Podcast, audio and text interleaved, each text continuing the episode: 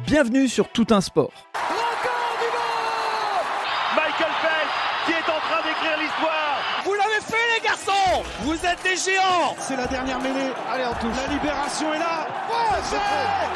L'équipe de France est championne du monde Et l'équipe de France Championne olympique Tommy Ryder. Oui, oui, oui, oui, oui,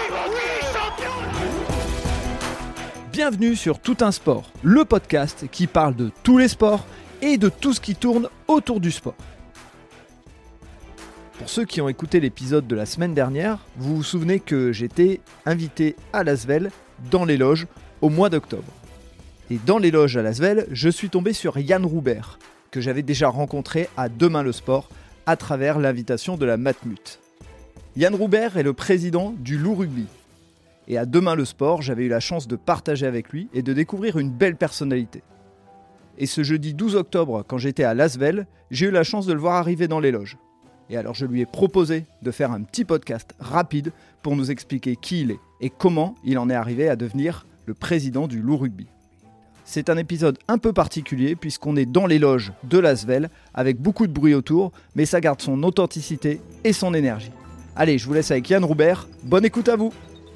Eh ben on fait encore un autre podcast spécial ce soir à Lasvel, euh, à l'Astrobal. Euh, J'ai la chance de pouvoir accueillir Yann Roubert, euh, qui est le président du Loup Rugby. Bonjour Yann. Bonjour. Alors, euh, on s'est improvisé un podcast parce qu'on s'est dit qu'on s'était déjà rencontré à Demain le Sport et là c'était l'occasion de parler un peu du loup rugby. Euh, mais avant de parler du loup rugby, bah, moi j'aimerais bien que tu me parles de toi. Et avant de démarrer, bah, l'idée c'est de commencer par euh, le fameux portrait chinois. Je vais te poser quatre questions, puis euh, tu me dis ce qui te vient à l'esprit. Ça marche. Si je te dis un lieu, qu'est-ce que tu me dis?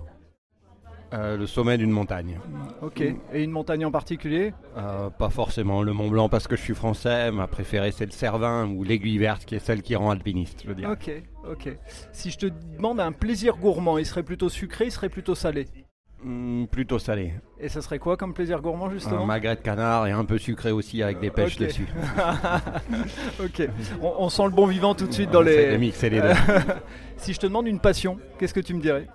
Euh, soit la mer, soit la montagne. J'en ai deux. Il est difficile de choisir l'une par rapport à l'autre, mais voilà, la, la voile ou l'alpinisme. D'accord, ok, tu m'en avais parlé, c'est vrai quand on avait discuté ensemble. Si je te demande une personne qui t'inspire ou qui t'a inspiré, qui tu me citerais? Il peut y en avoir plusieurs, hein, je sais que c'est des fois un Qui dilemme. me vient comme ça, je dirais Raphaël Nadal, peut-être parce que j'ai vu du tennis ré- récemment, mais avec sa force de- d'abnégation, de, travail, de talent, de volonté, euh, je trouve ça assez inspirant, très clairement. L'idée c'est de- de- d'essayer d'aller dans la synthèse. Est-ce que tu peux nous expliquer un petit peu ton parcours et de nous dire comment t'en es arrivé euh, à être président du Rugby? Mm, ouais, une suite de mauvais choix, soit les miens, soit ceux de mes actionnaires, Euh, mais c'est pas une route linéaire évidemment. Euh, j'ai beaucoup plus joué au foot qu'au rugby quand j'étais petit. Arrivé à 15 ans, j'ai dû choisir entre le ski et le foot pour mon sport études. J'ai pris le ski, mais je me suis arraché les ligaments très tôt. Euh, donc malheureusement, j'ai perdu les deux. Ouais. Euh, après, j'ai basculé du coup dans la montagne d'été beaucoup plus. Je faisais beaucoup de bateaux aussi. J'allais sans doute, j'ai fait des études à Nice qui me permettaient de naviguer beaucoup.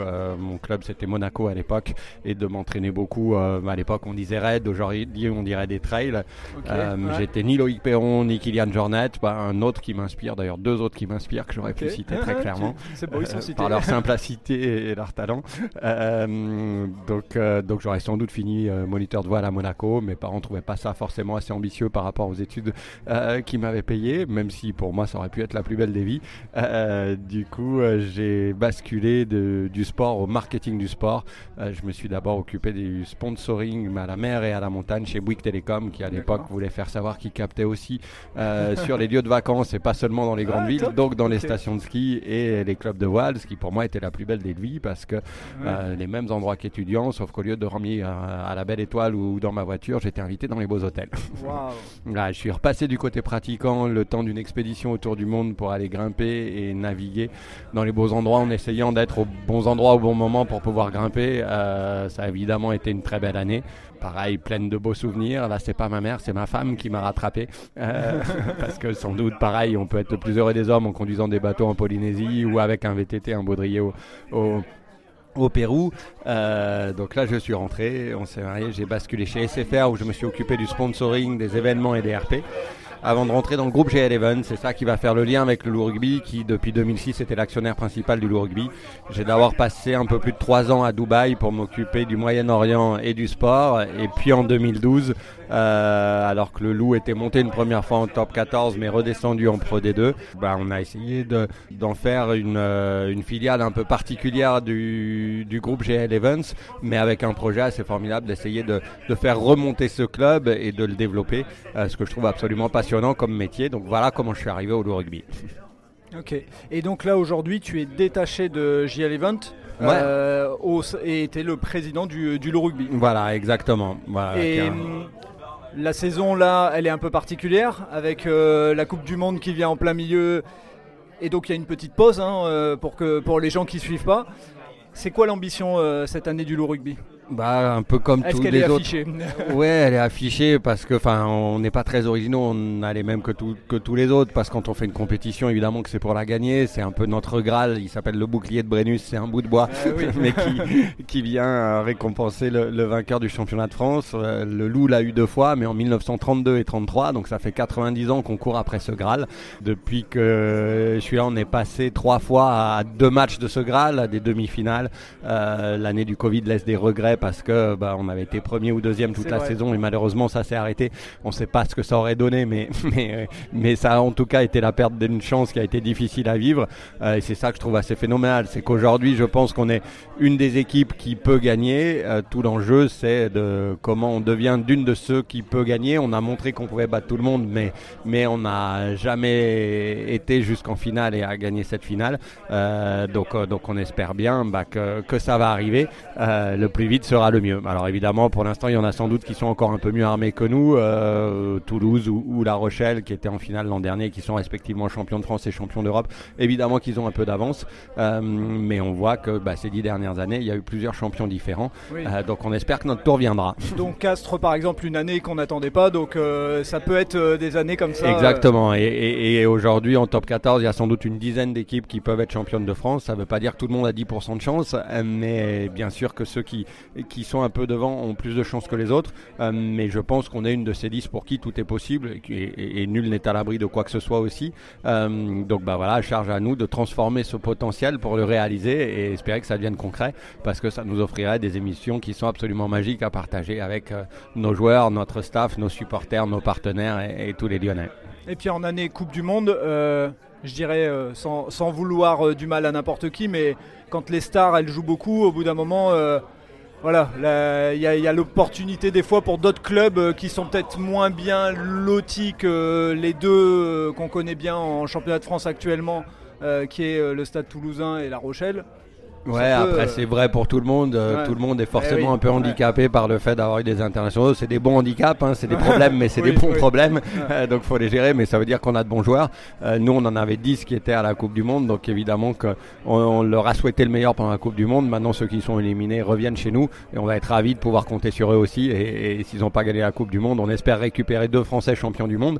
Et, et, on espère que bah, s'ils sont champions du monde, ils gagneront un autre titre avec le loup rugby. C'est clair, c'est clair. C'est important de rappeler que le rugby c'est aussi un club féminin. Euh, c'est pas seulement un club masculin. Euh, est-ce que tu peux nous parler un petit peu de ça? Parce que c'est pas très connu le rugby féminin et ça tend à se développer mais pas. Bien sûr et le rugby féminin gagne à être connu. Euh, c'est vrai que bah, la partie émergée de l'iceberg au rugby c'est les 15 qui, qui sont sur le terrain dans l'équipe 1 professionnelle. Après il faut savoir que bah, derrière cette équipe pro masculine il y a un peu plus de 1000 licenciés dont presque un tiers de licenciés EES euh, donc avec bah, des équipes filles en cadette où on a deux équipes et puis en, en, senior, euh, on est effectivement en élite avec des filles qui, on l'espère, vont se qualifier pour les playoffs euh, pour la première fois et qui joueront d'ailleurs le 19 novembre dans les mêmes conditions que les pros sur le Matmut Stadium de Gerland. L'entrée sera gratuite et ouverte à tous, donc c'est sympa de venir les supporter. Et euh, en parlant du euh, Matmut Stadium, euh, cette idée de autour du stade de, donner une vie économique derrière, derrière les matchs. Quoi. Ouais, c'est important de rappeler qu'un club, c'est une équipe bien sûr, mais c'est aussi une entreprise qui, qui, va autour. Et du coup, bah, le but, c'est de, de pérenniser le modèle de l'entreprise, qu'elle soit durable et pérenne pour pouvoir mettre l'équipe du rugby dans les meilleures conditions. et c'est vrai que pour ça, bah, le Matmut Stadium de Gerland a été à la fois un outil de développement bien sûr, mais aussi un outil de performance quand nos joueurs sont dedans et qu'il y a entre 15 et 25 000 personnes suivant les matchs qui poussent, bah, évidemment que c'est une source de, motivation et donc de performance pour, briller dans ce stade. Et un outil de développement parce qu'effectivement on insiste sur le fait que c'est beaucoup plus qu'un stade aujourd'hui et qu'au-delà de jouer une fois tous les 15 jours nos matchs à domicile, bah, c'est un lieu de vie, un carrefour d'échange tous les jours avec euh, bah, une brasserie qui est ouverte tous les jours, qui fait un peu plus de 300 couverts par jour, 300 événements qu'on accueille dans les espaces réceptifs. Les 350 jours, on n'a pas de match parce qu'au-delà des, 16 ou 17 matchs qu'on a dans l'année, euh, bah, évidemment que ce, ce, Louis V, euh, c'est aussi aujourd'hui les Jardins du Loup, 28 000 mètres carrés de bureaux dans lesquels il y a un peu plus de 2000 personnes qui viennent travailler tous les jours. Et puis décembre, depuis décembre, c'est aussi un hôtel, le Rock Hotel, qu'on a ouvert en décembre dernier et qui a accueilli pendant la Coupe du Monde les All Blacks qui ont passé un peu plus d'un mois chez nous, qui en ont fait leur camp de base à la fois du Recotel et des installations du loup rugby. Et ça, évidemment, que toute fausse modestie mise à part, c'est une vraie fierté que l'équipe la plus prestigieuse du monde, quand elle vient jouer la Coupe du Monde en France, elle choisisse les installations et, l'hôtel du loup rugby. Bon top, vu qu'on a de plus en plus de bruit autour de nous, j'espère que le podcast sera audible, on verra, j'espère. On espère, allez euh, en tout cas, c'est bon signe qu'il y ait du bruit autour de nous. voilà, c'est ça. Euh, pour euh, terminer, qu'est-ce qu'on peut te souhaiter à toi en tant que président et au club en général? Hmm, toucher notre Graal, qui est, un bout de bois qui s'appelle le bouclier de Brennus. Et évidemment que le plus vite sera le mieux. Euh, ça peut être dans 6 mois. J'espère que ça sera avant 90 ans. Euh, en tout cas, dans un premier temps, il faudrait d'abord se qualifier pour les, euh, pour, pour, les phases finales. Et pour ça, bah, ça passe par le fait de bien jouer au rugby, de gagner des matchs et puis de partager ses émotions avec tous ceux qui viennent nous voir au stade. Top, merci. Et puis là, on va assister au match et on est parti. Ça marche, place au basket. Allez, à bientôt. Et voilà, c'est terminé pour cet épisode. Merci d'avoir écouté jusqu'au bout et merci à Yann Roubert d'avoir accepté de jouer le jeu d'une interview en live. Pour la suite, le podcast Tout un sport se met un peu en stand-by. N'hésitez pas à aller écouter les anciens épisodes pour voir que le sport, c'est bien plus que du sport. Bonne journée à toutes et à tous.